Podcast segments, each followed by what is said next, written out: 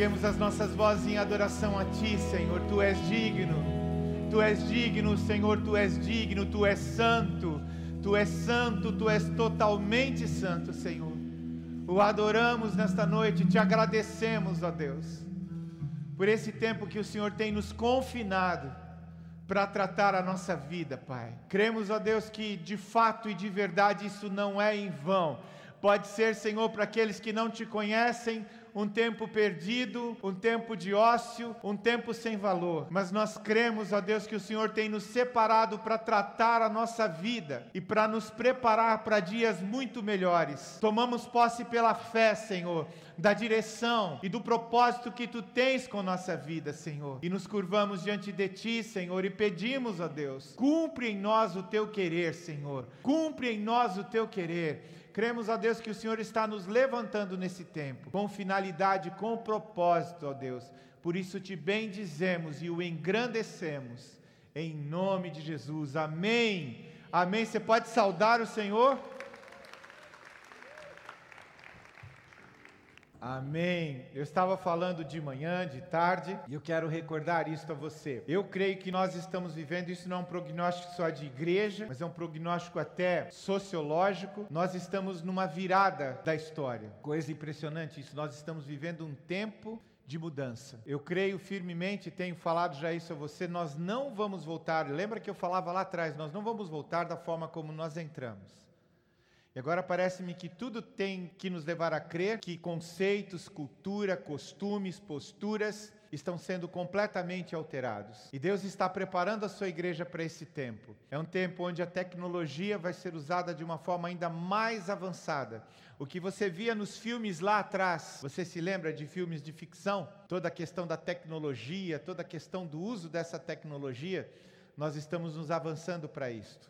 Eu creio que Deus quer nos levar a isso e também quer que nós estejamos sabendo fazer uso disto para a glória dele, para testemunho dele. Então, todo o projeto que ele tem para nós de avançar, de invadir, ainda se, se ainda prevalece sobre nós. Ele está nos preparando para isso. Eu quero crer que esse é um tempo mesmo de preparação para um grande avivamento. Talvez as pessoas na terra estão pensando em muitas outras coisas, mas eu ergo os olhos e percebo sinais visíveis. Nós vamos falar sobre isso de um avivamento, despertar mesmo, não da comunidade Siloé, da igreja no mundo alguma coisa muito grande e tremenda que Deus quer fazer e realizar na terra. Na live que eu estava com o pastor Cezinha, ele falou uma coisa que eu fiquei muito impactado. E Deus falou, falou para ele: "Olha, Cezinha, vocês não estão vivendo a Páscoa dos judeus em virar uma libertação, vocês estão vivendo a Páscoa de Juízes 5. Em Juízes 5, Deus chama os homens da nação para que se circuncidem. Você se lembra o que é circuncisão?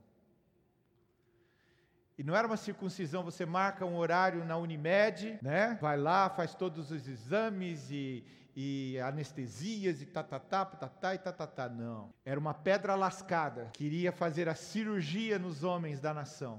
Todos os homens. Como a cultura era extremamente centrada na pessoa do homem, toda a família iria parar. E se você lembrar, Juízes 5 fala de uma quarentena, de um povo que saiu de uma terra, arrancado por Deus do Egito, atravessou o Mar Vermelho, entra agora a caminho da terra prometida, numa terra pagã de tantos inimigos. Eles tinham que ficar em quarentena, mesmo tendo os inimigos ao redor deles.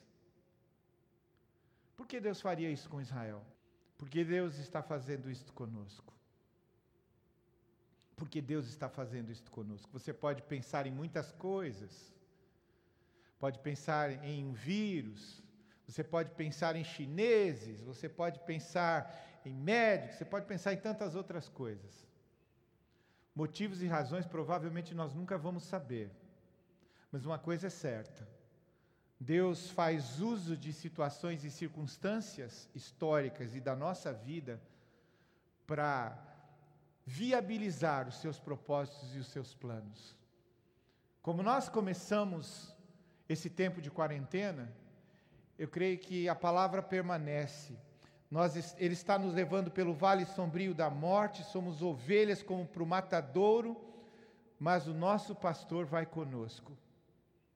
E a intenção dele não é a permanência no vale da morte. A intenção dele é nos levar para pastos verdejantes e águas tranquilas. Mas se eu e você não temos em quem confiar, nós ficamos no vale. Como os judeus que não conseguiram chegar à terra prometida, saíram do Egito, entraram no deserto, mas chegaram às portas da terra prometida, mas não entraram, porque simplesmente não confiaram no seu Deus, não confiaram no Senhor. Deus tem planos e propósitos a respeito de tudo isso que estamos passando. Como eu disse para você, entramos numa vibe de tanta tecnologia, tantas lives, tantas devocionais e tudo mais, como você tem visto. Eu tenho compartilhado com alguns pastores. Eu quero que você ouça do seu pastor. Eu tenho visto amigos meus, ah, porque vou fazer live e tal, você chama fulano para chamar a atenção, patatá e tatatá, você mantém a atenção e tudo mais. No meu coração, no coração da pastora Nana, a única coisa que ecoava é nós temos que pastorear esse povo para atravessar o deserto e chegar na terra. Nós não estamos tratando, como sempre, como comunidade de eventos.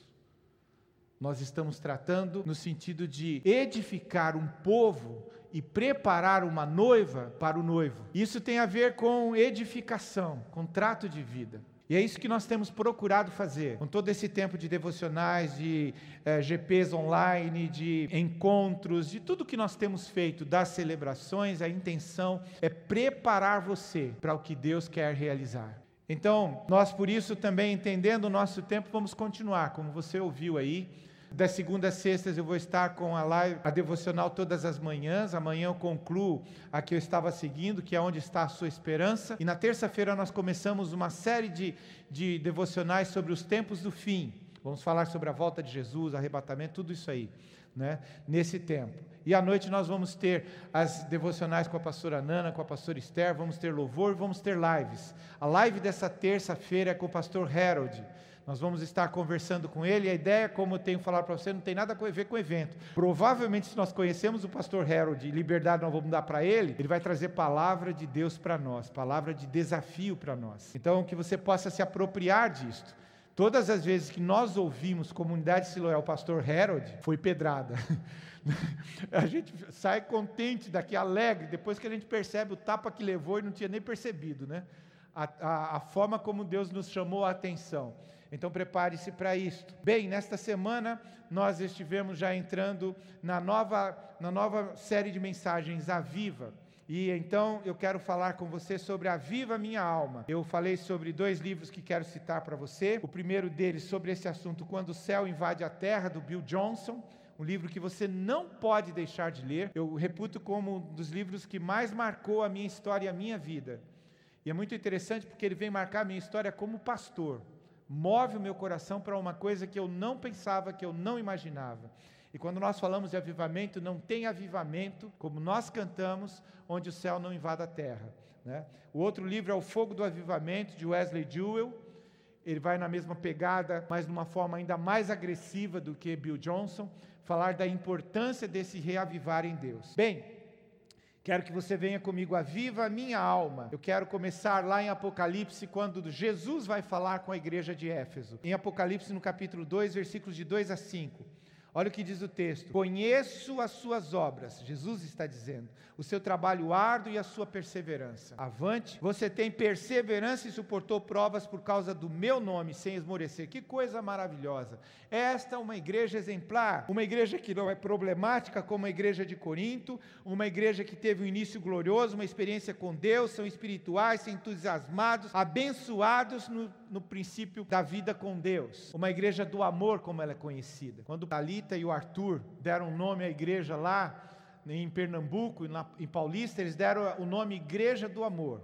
Lembram disso quando ele esteve aqui? Você sabia que a igreja na Bíblia conhecida como a Igreja do Amor é a igreja de Éfeso, da carta aos Efésios.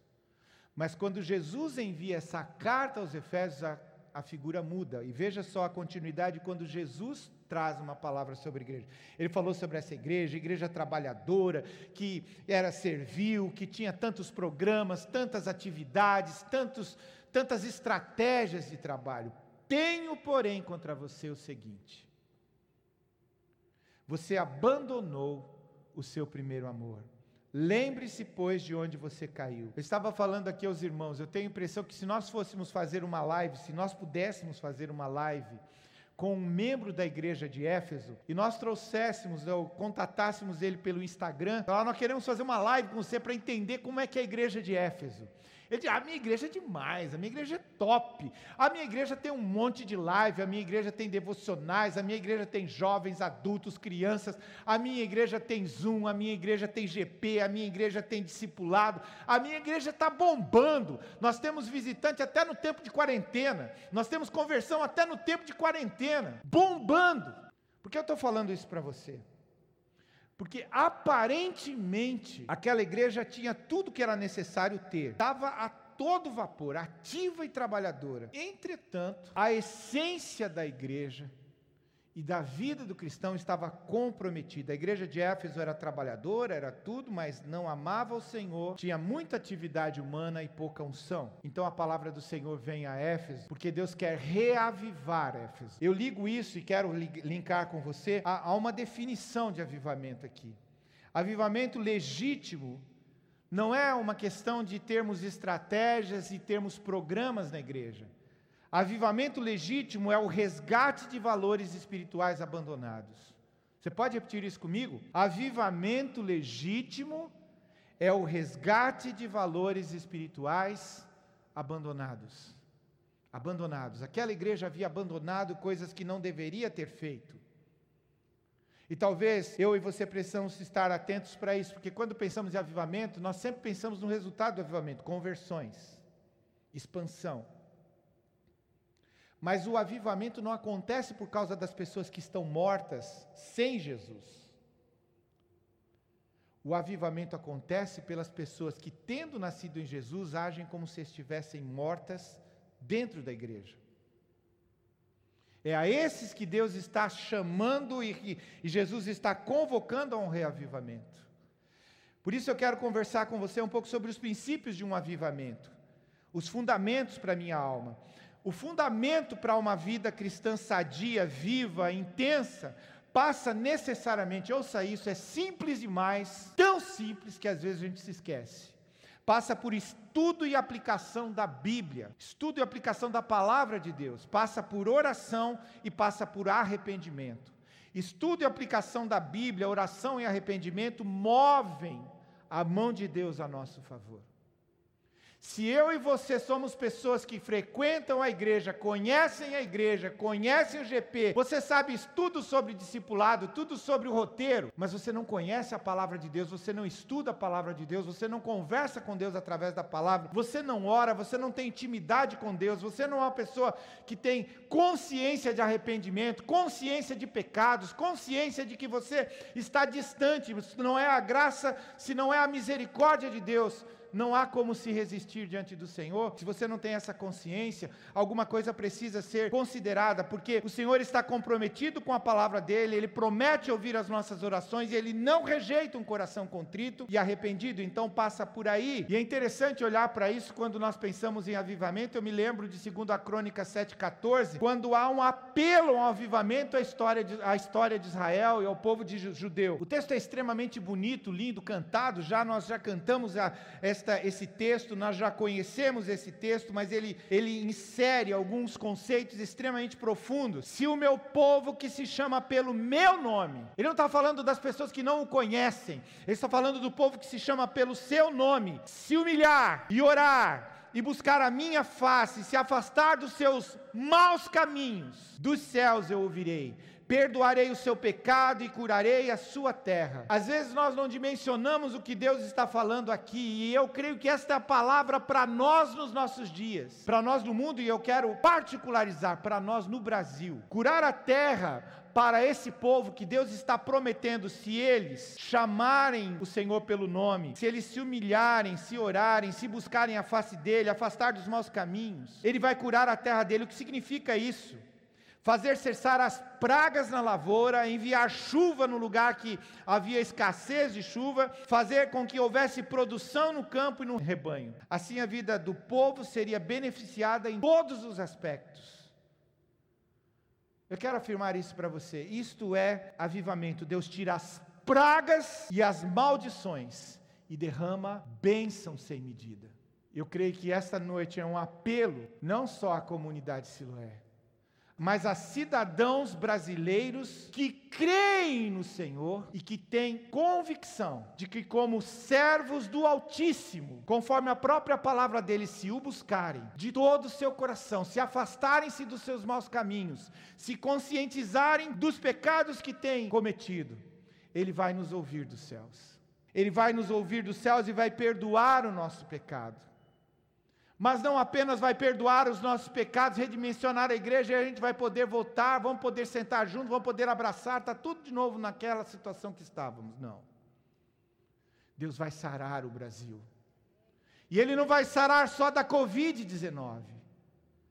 Porque eu creio que o maior mal do Brasil ainda não é a Covid-19, mas é a nossa cultura, é a nossa cultura de corrupção, a nossa cultura terrível, afetada pelo pecado. Deus quer sarar a nossa terra.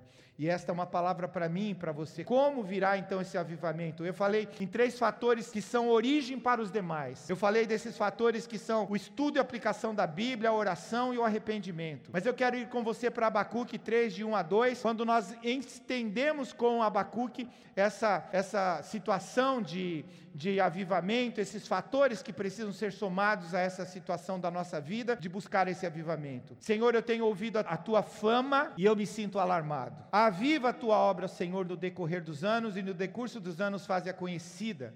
Na tua ira, na tua ira por causa do nosso pecado, do nosso afastamento, da nossa indiferença, da nossa acomodação, da nossa displicência, da nossa negligência, lembra-te da misericórdia. Isso porque tanto Éfeso quanto o povo de Israel se afirmavam como tementes a Deus mas se venderam ao paganismo, se misturaram com as pessoas do mundo, mundanismo, e queriam ainda nas suas festas espirituais vir e dizer: Eu adoro a Deus, eu amo o Senhor, glória, glória ao Senhor. Não se ofenda com o que eu vou dizer, pode ser que qualquer semelhança seja mera coincidência. Eu espero que seja. Eu espero que seja. Porque Deus está nos chamando para muito mais do que simplesmente assistir cultos participar de GPs e discipular algumas pessoas. Ele ama as nações. Jesus chorou quando olhou para Jerusalém e viu que não havia arrependimento em Jerusalém e não haviam ceifeiros para aquela hora que pudessem alcançar aqueles, porque nós sabemos que naquele período muitas pessoas morreram sem conhecer o Salvador. Nos nossos dias isso acontece também. Milhares de pessoas estão morrendo sem conhecerem o Salvador. O que é que eu e você fazemos? Abacuque profetiza num tempo assim. Poucos anos antes do cativeiro babilônico, eles estão à mercê de Nabucodonosor, mas ainda acham que as coisas podem mudar, que tudo vai ficar certo, que tudo vai dar certo. Sabe, Deus está nos chamando também para um tempo de arrependimento. E essa, esse arrependimento, essa busca de oração, esse conhecimento da palavra, não apenas na letra, mas também na prática, nos leva a pensar nesses outros, nessas outras matizes que, que Abacuque vai levantar, que precisam ser encontrados em nós, que são sinais de um avivamento. E isso é uma coisa que precisa ser encontrada em nós. Ah, sim, pastor, precisa ser encontrado na comunidade Siloé. Não. Isso precisa ser encontrado no Augusto, isso precisa ser encontrado na Amanda, isso precisa ser encontrado em cada um de nós e em nós todos ao mesmo tempo. Porque ele não veio salvar, lembra o Evaldo? Ele veio salvar uma igreja. Ele não veio constituir um filho, ele veio constituir uma família que se chama pelo seu nome. Então a primeira coisa que eu vejo aqui com Abacuque é que o avivamento virá pela busca intensa de Deus. E isso, olhando para o texto, me faz lembrar o contemporâneo de Abacuque, Jeremias, quando ele mesmo clama ao povo: Vocês me buscarão, e ele clama como voz de Deus para o povo: Vocês me buscarão e me acharão quando me buscarem de todo o coração. Serei achado por vocês, diz o Senhor, e farei com que mude a sorte de vocês. Queridos, eu creio que sobre nós está um legado até com representatividade do nosso país. Eu creio que muitas coisas não mudam no nosso país porque nós não mudamos. Ah, porque a igreja precisa crescer, nós já representamos mais de 32 milhões de pessoas, mais de 50 milhões, se não me falha a memória, o último, último dado do IBGE, de pessoas no nosso país. E que diferença isso tem feito? Que diferença isso tem feito? Será que é uma igreja mesmo ou é um amontoado de religiosos? Eu, eu, eu, estou falando isso, eu não quero que isso seja uma pedra em você, mas é uma pedra em mim. Eu não sei como é que você recebe, mas eu fico profundamente incomodado diante de Deus e, e, inquieto diante de mim, Senhor, o que é que eu posso fazer? E é isso, sobre isso que, que Abacuque está falando. Vocês me buscarão, ou melhor, Jeremias fala, e me acharão quando me buscarem. Vocês me acharão quando vocês me buscarem. Vocês querem me encontrar? Me busquem. Porque se vocês me buscarem, vocês vão me achar. E é interessante que essa é a temática da palavra de Deus desde o Antigo Testamento. Amarás o Senhor teu Deus de todo o teu coração, de toda a tua alma, de todo o teu entendimento. Não é ficar, será simpático à igreja, à comunidade Siloé e vai frequentar ela. Não é isso. É amar o Senhor teu Deus de todo o teu coração, de toda a tua alma e de todo o teu entendimento, com tudo que cabe na tua mente, com tudo que, tá, que cabe no seu cérebro. Ame o Senhor. É sobre isso que o texto está falando, e Jesus vai insistir sobre isso. Ele vai resumir os mandamentos e a lei justamente em dois, dois mandamentos: amarás o Senhor teu Deus de todo o teu coração, de toda a tua alma, de todo o teu entendimento, e ao teu próximo, como a si mesmo. Sabe, muitos de nós querem baixar a barra do nível de, de desafio que nós temos, mas o Senhor está subindo a barra.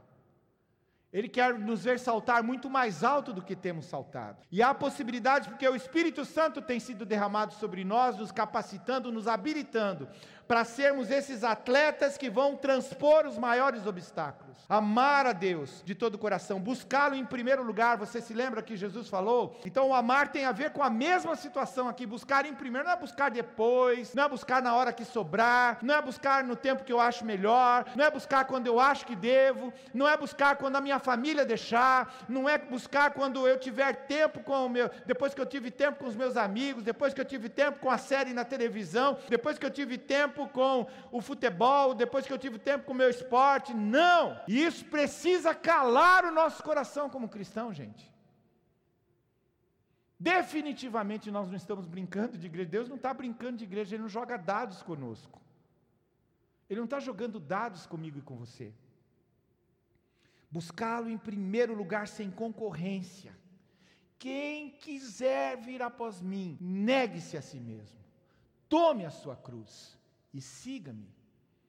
E é bom a gente tomar consciência disso, porque ele não disse que a coisa era fácil, em nenhum momento. Tome a sua cruz, tomar a cruz não é nada fácil. Ele não disse que era fácil.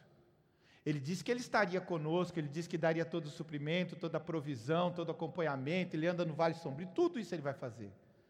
Mas ele não disse que era fácil. E alguns de nós estão querendo tomar caminhos largos na vida.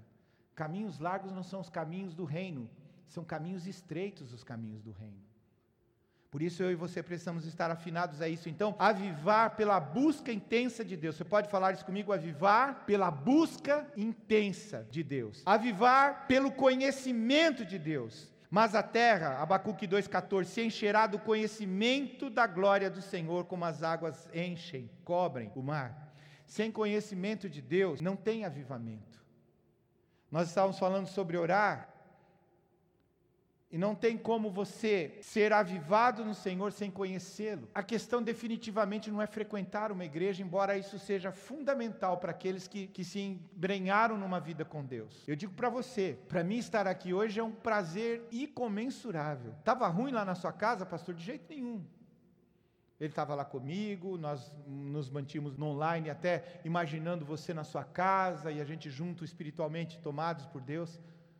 Mas que coisa tremenda é tudo isso que Deus tem feito na nossa vida. Mas sabe, isso tem a ver com conhecer o Senhor. Você conhece a Deus? Ou você conhece a comunidade Siloé? Quem você conhece? Se você conhece a Deus, você vai perceber que Ele vai reavivar você. Você não pode apenas conhecê-lo de ouvir falar ou de ler, mas de experimentá-lo, de ter intimidade com Ele. Isso é necessário. O avivamento virá pela busca intensa de Deus, pelo conhecimento de Deus, pelo temor a Deus. E temor aqui não tem a ver com medo. Medo você tem que ter do pecado, não de Deus. Eu estava ouvindo o pastor John Bevere, eu achei muito legal aquilo. Quanto mais você amar a Deus, mais você vai se afastar do pecado. Quando você não conhece a Deus, você está no limite do pecado, está lá na fronteira do pecado. E você fica temendo aquilo, meu Deus, eu vou cair a qualquer hora, porque o negócio aqui é só uma titubeada e eu estou caindo.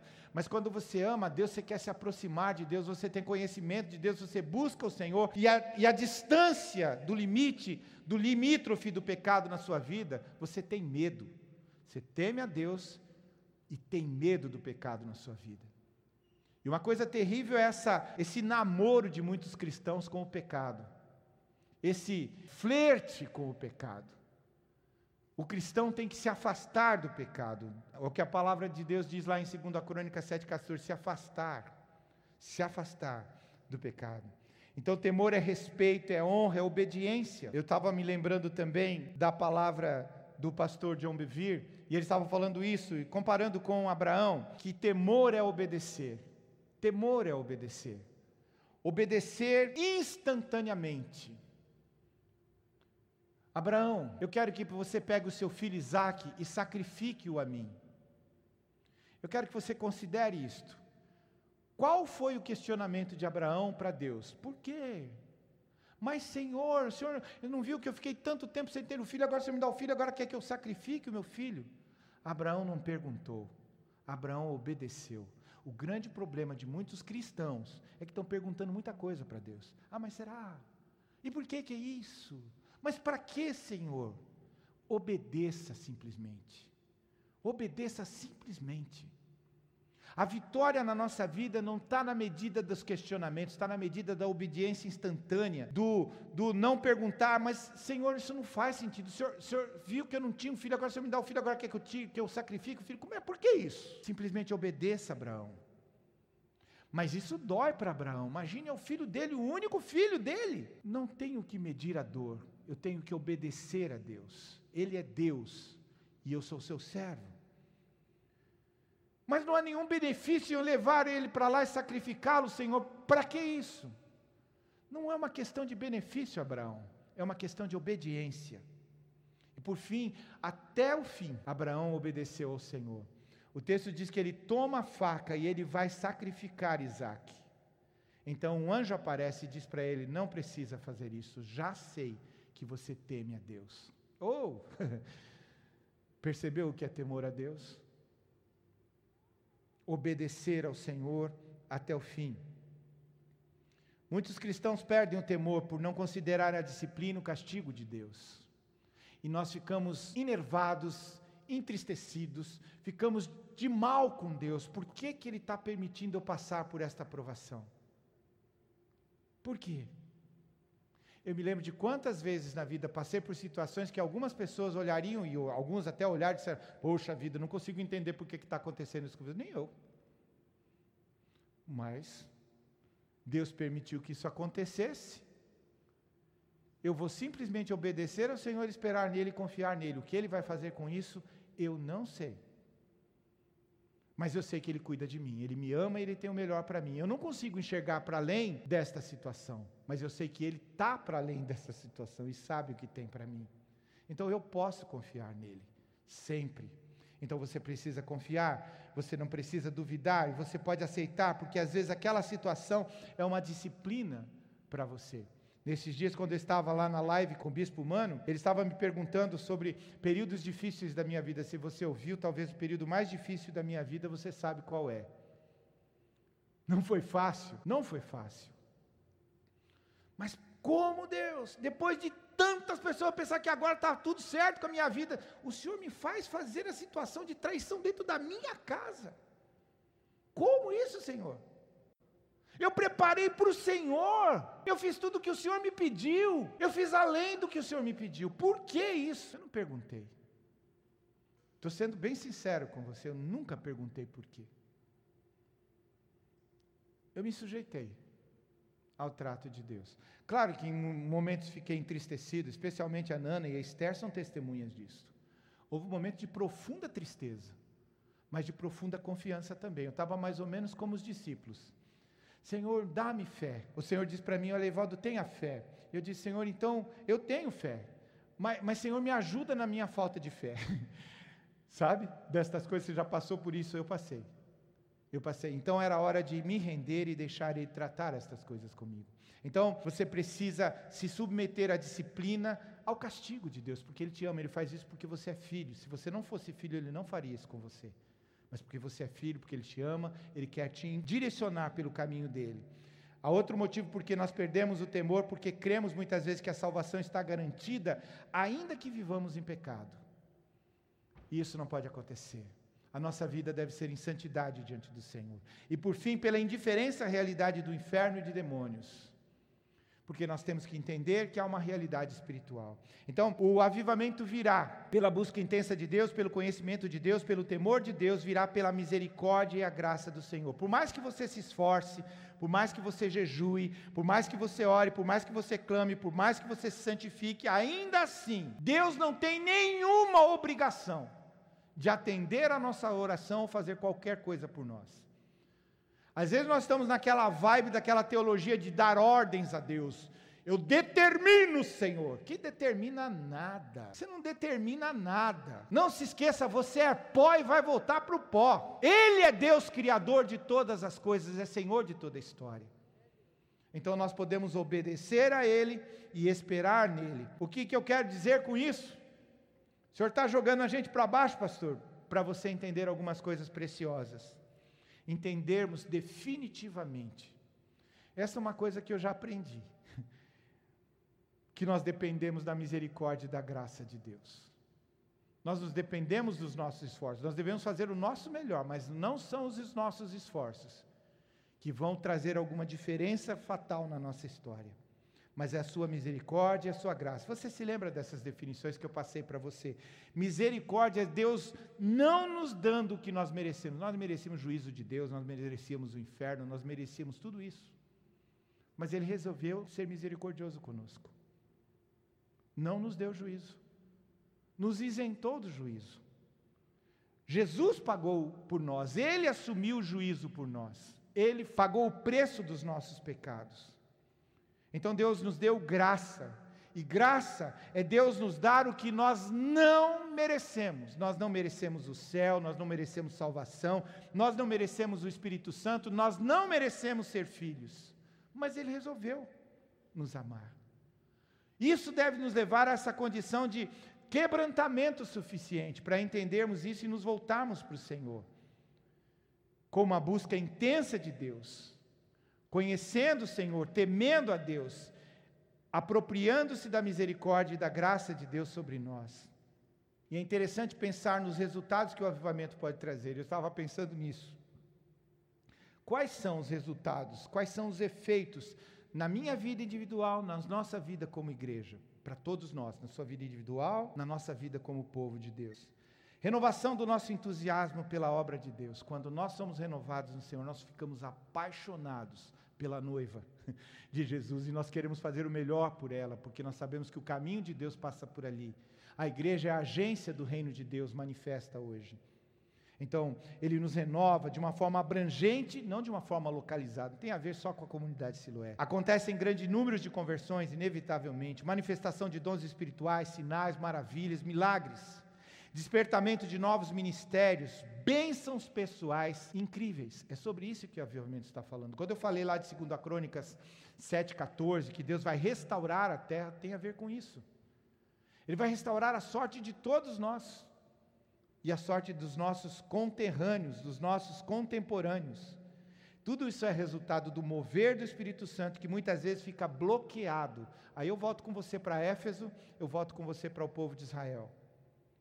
Tudo isso é resultado do mover do Espírito Santo que por vezes fica bloqueado na nossa vida por causa dos nossos pecados, por causa da nossa negligência, por causa da nossa indiferença, por causa da nossa acomodação. E isso deve nos levar a nos mover, não só nas nossas cadeiras, mas nos mover em direção a Deus, buscá-lo intensamente. Então, o convite de Deus é buscarmos ao Senhor, mergulharmos nele, mergulharmos nessas águas do Espírito, para que elas venham sobre nós sem medida. E eu me lembro quando falei para você daquela visão que Deus nos deu do Morro do Boa Vista e a glória dele descendo sobre a cidade. Somos nós, a manifestação da glória de Deus, templos do Espírito Santo, espalhando-se por toda a terra a glória de Deus enchendo a terra, como as águas cobrem o mar. Então entendemos que o propósito de Deus para esses tempos é o avivamento para aqueles que o buscarem. Vocês me buscarão e me acharão quando me buscarem de todo, de todo, de todo, de todo, de todo o vosso coração. É isso. Simples. Estudar e aplicar a palavra de Deus na minha vida. Orar, conversar com Deus, ouvir a Deus, não só falar, mas ouvir nos arrepender dos nossos pecados, buscar a Deus de todo o nosso coração, conhecê-lo, temê-lo, clamar por Sua misericórdia e graça, sempre. Deus está nos chamando para um tempo novo, eu creio, eu tenho insistido com você. E sabe, a cada dia que passa eu fico mais tomado nessa visão de que Deus realmente está abrindo alguma coisa muito excelente para nós. Eu vou falar uma coisa para você no temor do Senhor. Eu sei que Deus está fazendo em toda a terra, mas alguma coisa me faz pensar num cuidado estranhamente esquisito para mim em relação a nós, comunidade Siloé. Nesses dias de quarentena, eu ouvi de um pastor amigo meu, puxa, eu queria tanto que o pastor Harold pudesse falar comigo numa live, mas eu acho que ele não vai me, me atender, puxa vida, tão distante. Hoje de manhã eu estava pensando nas lives que nós vamos fazer nas terças-feiras, e o primeiro nome que tinha me surgido, eu falei, pensei no, no Harold, que eu quero fazer com o Mano, com Márcio, com Samuel, com Pedro do Borel e tantos outros. Mas eu falei, eu vou falar com o Harold. E se ele aceitar, nós vamos poder ter na terça-feira. Eu mandei para ele, eu creio que era meio-dia, e meio, uma hora talvez. Menos de meia hora depois ele estava falando: Meu, me sinto honrado em poder voltar a falar com vocês. Eu amo vocês e amo estar com vocês. Eu sou edificado com vocês. Eu comecei a ler aqui e falei: Meu, alguma coisa está errada aqui, e não é comigo. não é comigo. Isso não é normal. Isso não é natural. Eu sei que eu não mereço, nem nós merecemos. Por que ele está fazendo isto? Eu quero orar com você nesta hora, fique em pé. Espírito Santo de Deus, nós não podemos negar esse amor irresistível. Não podemos negar esse interesse desmedido por nós. Senhor, eu quero confessar que para mim se torna às vezes até descarado o teu amor por nós. E nós lamentamos tanto porque por vezes nos encontramos na condição de Éfeso, Senhor. Trocando prioridades, desprezando o interesse do Senhor por nós, nem considerando que o Senhor quer sarar a nossa vida e a nossa terra. Deus, nós nos arrependemos, eu me arrependo, Senhor da minha indiferença, da minha negligência, da minha acomodação, Senhor. E com o teu povo, Senhor, nós nos arrependemos tantas vezes quando nos misturamos com o mundo e esquecemos que somos filhos do Altíssimo. Nós somos a tua representação aqui na terra. Nós somos os teus embaixadores, nós temos um DNA do céu. Nós somos aqueles que vão arrebanhar os outros filhos para a tua família. Aqueles que ainda não te conhecem, aqueles que não não têm o privilégio, a honra que nós recebemos. Ó Deus, quebrando o nosso coração, nos leva para um tempo de temor e tremor diante de Ti, Senhor. Queremos buscá-lo intensamente, Senhor queremos temer a tua presença, queremos conhecê-lo, Senhor. Não só do que nós ouvimos falar, mas nós queremos a intimidade do Senhor, o lugar secreto, ouvir a tua voz, ouvir os teus conselhos, ouvir a tua direção, receber as tuas correções, a tua disciplina que é tão boa, Senhor ela é sinal de que o Senhor nos ama, de que o Senhor tem profundo interesse na nossa vida. Ó Deus, nós estamos com Abacuque para declarar e clamar, como nós cantamos aqui, Senhor. Nós clamamos, nós chamamos, Senhor. Aviva-nos, ó Deus, aviva-nos, Senhor. Desperta-nos do sono, Senhor. Ó Deus, como Ezequiel profetizando sobre os ossos secos. Ó Espírito Santo, declara sobre nós. Que o teu Espírito venha sobre nós, Senhor que nós possamos ser revividos, ó Deus, ressuscitados para uma plenitude de vida em Ti, para uma vida plena, para uma vida cheia do Teu poder. Nós clamamos isto, Senhor, nós tomamos posse disto. Ergue-nos, ó Deus, nesta noite, Senhor, e faz-nos sair daqui como tochas incendiárias. Não só nós estaremos tomados do teu fogo, mas por onde nós passarmos, Senhor, a tua presença seja manifesta, a tua glória seja percebida, Senhor, o teu poder seja espargido, o teu perfume seja sentido, pela presença do Senhor em nós. Nós clamamos a Deus, nós te pedimos a Deus, nós tomamos posse do que tu tens para nós, Espírito Santo de Deus no nome de Jesus. No nome de Jesus. Aleluia. Glória a Deus.